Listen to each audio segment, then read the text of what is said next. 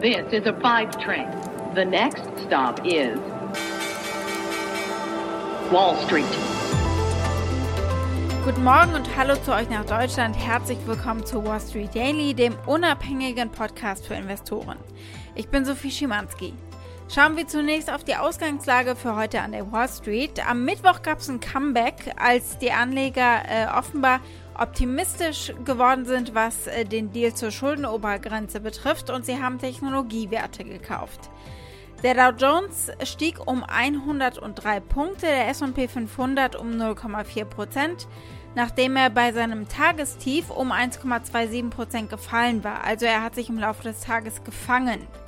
Und der Tech-Index Nasdaq Composite stieg um 0,5 Prozent, nachdem er zu Beginn der Sitzung um 1,2% gefallen war.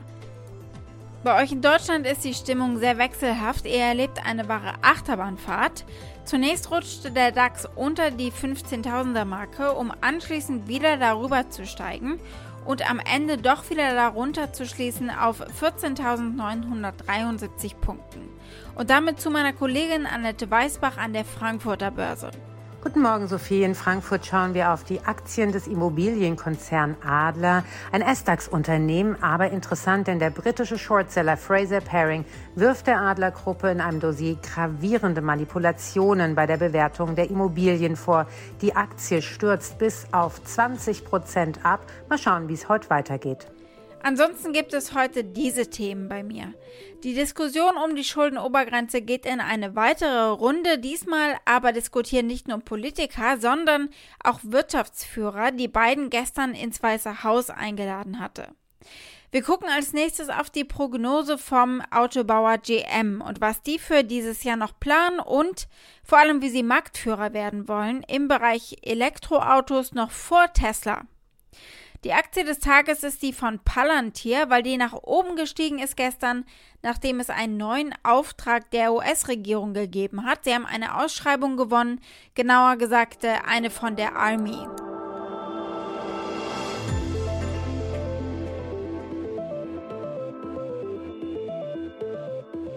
Präsident Joe Biden hat gestern Wirtschaftsführer eingeladen ins Weiße Haus, um die Debatte um die Schuldenobergrenze mit ihnen zu führen.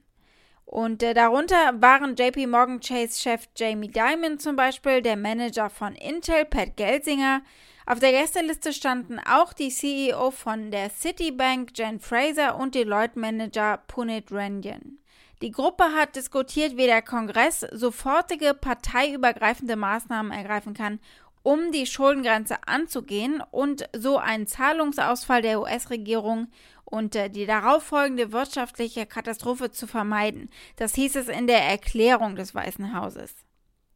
Joe Biden wollte also wissen, was für Konsequenzen dieser Default, also der Zahlungsausfall, auf die Realwirtschaft haben könnte.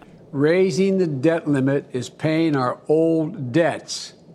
It has nothing to do with my plans on infrastructure or building back better, both of which are paid for, but they're not even in the queue right now. It's about paying for what we owe and preventing a catastrophic event occurring in our economy. I'm glad these leaders are here to talk about the real world impact this is going to have on people and on our position in the world.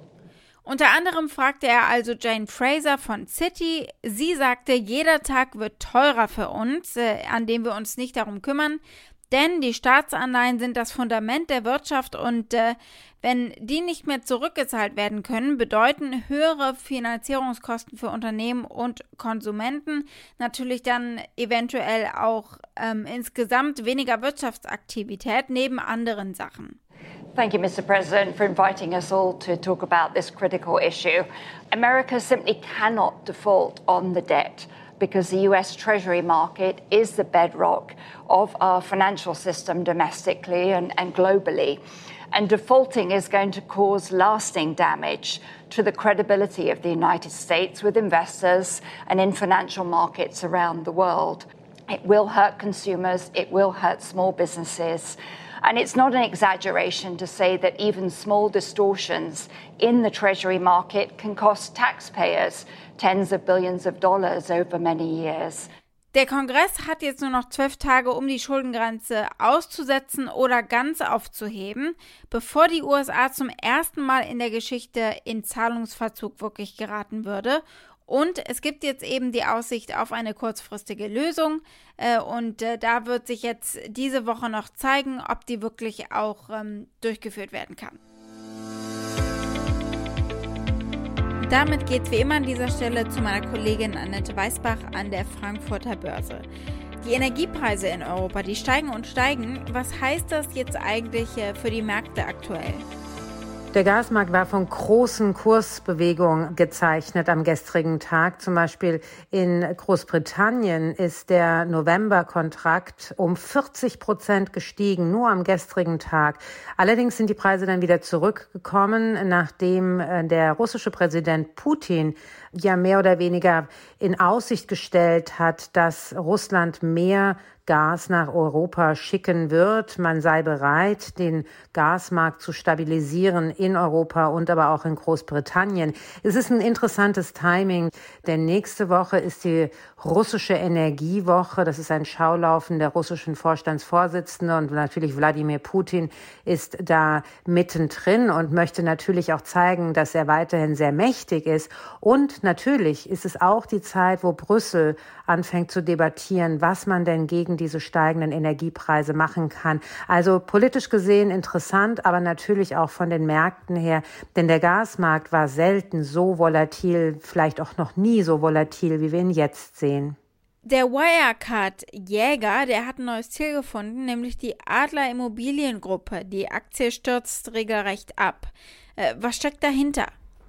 Erstmal geht es vor allem um Vorwürfe. Der britische Shortseller Fraser Paring sagt, äh, dass Adler die Bilanzen wahrscheinlich wirklich fälscht und dass die angesetzten Immobilienwerte komplett überhöht seien. Das Geschäftsmodell würde daraus bestehen, Unternehmen aufzukaufen und die dann quasi auszuhöhlen und möglichst hoch zu verschulden, dann die guten Immobilien rauszuziehen und dann ein paar Begünstigte damit äh, gut dastehen zu lassen. Ob da was dran ist, kann man zum heutigen Tag nicht sagen. Allerdings hat der Markt wirklich sehr dramatisch reagiert. Die Aktie hat mehr als 20 Prozent nachgelassen. Natürlich liegt es auch daran, dass äh, Fraser Paring, dieser britische Shortseller, gerade mit Wirecard wirklich die richtigen Riecher hatte.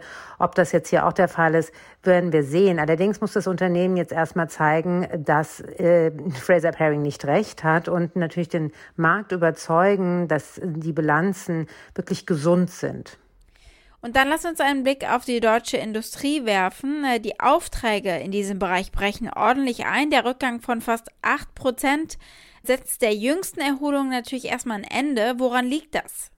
Im Detail liegt es vor allem an der Automobilbranche, denn hier ähm, haben wir ja schon oft darüber gesprochen, dass sie einfach nicht so viel produzieren können, wie sie wollen, weil sie wen zu wenig Halbleiter haben. Daimler kam heute auch mit einer Warnung raus, dass sie nicht genug produzieren können, wie der Markt erwartet.